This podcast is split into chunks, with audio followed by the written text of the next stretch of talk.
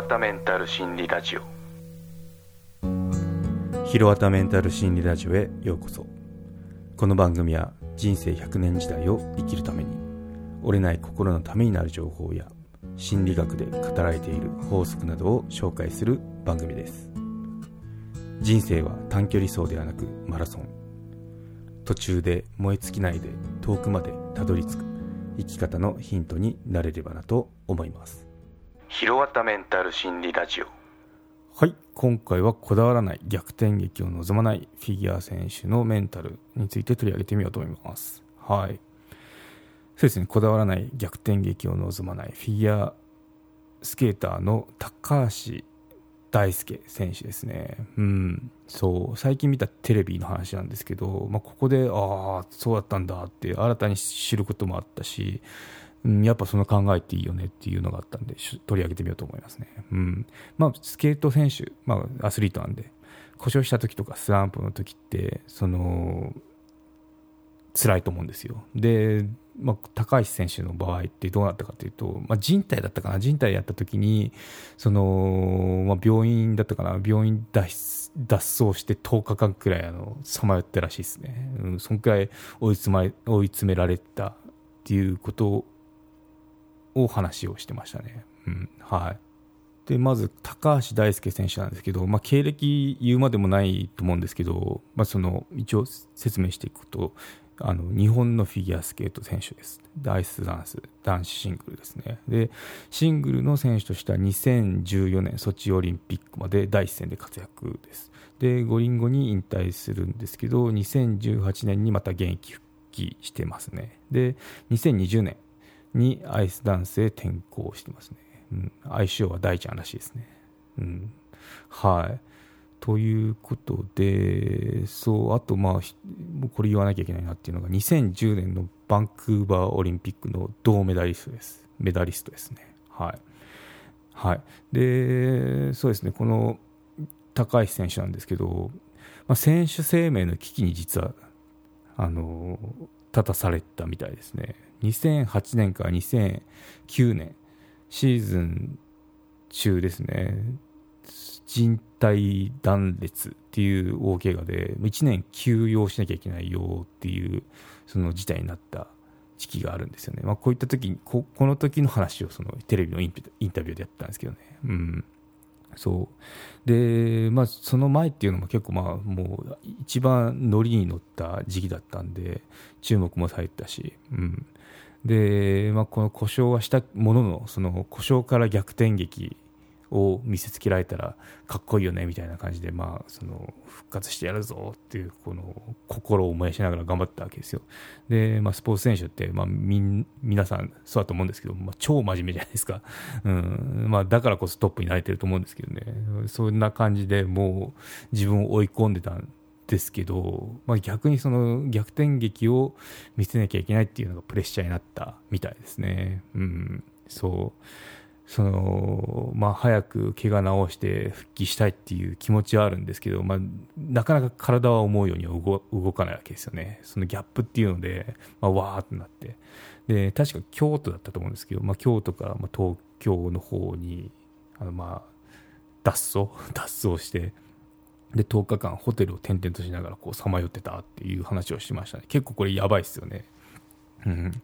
なんか、まあ、この本人もそうですし、周りが結構心配ですよね。行方不明ですもんね。行方不明で、特に高知のところに下宿してたらしくて、もう気が気じゃないですよね、絶対。うん、で、10日目くらいかな、10日目くらいに、まあ、すっとこう、戻ってきて、で、玄関に靴があるって、あ、帰ってきてるのかなって。で、布団を見たら、なんかこんもりこう盛り上がってるんで、あ、いるんだっていう言ってこう安心したっていう話をしてましたね。うん、で、まあ、その時の、まあ、コーチ曰くなんですけど、まあ、本当に生きててよかったって言われたってそのコーチから。高橋選手は、うん、なんかそこでこうなんかああって思ったらしいですね。うん、でそうですね。でこその後コーチが言ったのがもう辛かったらやめちゃえばいいからって言ってくれたのでなんかこう吹っ切れたらしいですね。うん。そう。やっぱこう追い詰めて追い込んでるわけなんで精神的にも文字通り肉体的にもアスリートは。そこでもう辛かったらやめていいんだよっていうのでほっとしたんでしょうね。しかも指導者ですからね、うん。まあ、そこからはあの、まあ、力が抜けてで結果としてそのすぐ後の大会ですよね。バンクーバーオリンピックのオリンピックで銅を取ったっていうことにつながってるんですけど、まあ、我々ってそこしか見てないんで分かんないですけど実はこの舞台裏っていうのはこういうことがあった逃走劇。逃走劇ですよね。逃走劇まであったんだよっていうのを今となってこう、まあ、今今となってだからこそ言える話なんでしょうけどね。10年経った、うん、らしいですね、うん、全然知らなかったですけど、でまあその高橋選手曰く、まあ、抜くときは抜いていいよっていうことを言いたいっていうことをあの言ってましたね、うん、手を抜いてとか、まあそのまあ、気楽にねっていうようなことだと思うんですけど、うん、そうですね、うん。まあ、私もどっちかというとその、まあ、アスリートタイプの性格ですね、ちょっとつ盲信型だと自分では思ってますね。はい、なんで、まあ、それが結果、メンタル崩壊につながったんで、うん、やっぱ手を抜いていいんだよっていうのは知ってたってもできなかったっていうのはありますね。あと、まあ、うんまあ、今だったらこう知ってるっていうのなんですけど、その時はもう知らずに突っ走ってたっていうのがあるかなって思いますね。そう今でもやっぱ気をつけなきゃいけないなって思いますね。やっぱその手を抜いていいんだよ、あ、そっかって知識として入ったっても実際にやれるかどうかっていうのはまた別の問題なんで、うん、そこはやっぱこう、注意しなきゃなって思ってますね。いや、実際にそれをやるんだっていうのが必要かなって思いますね。うん。そう、まだまだ課題だと思います。うん。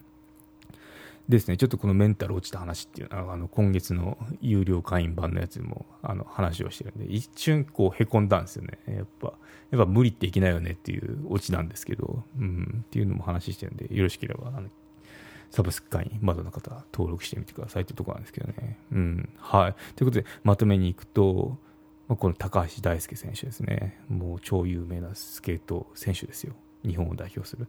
うん。曰く、手を抜くときは抜いていい。とのことでしたね。はい。で、自分で、自分で課してプレッシャーで押しつぶされちゃうこともあるので、その、なんだろう、奇跡の大逆転劇みたいな。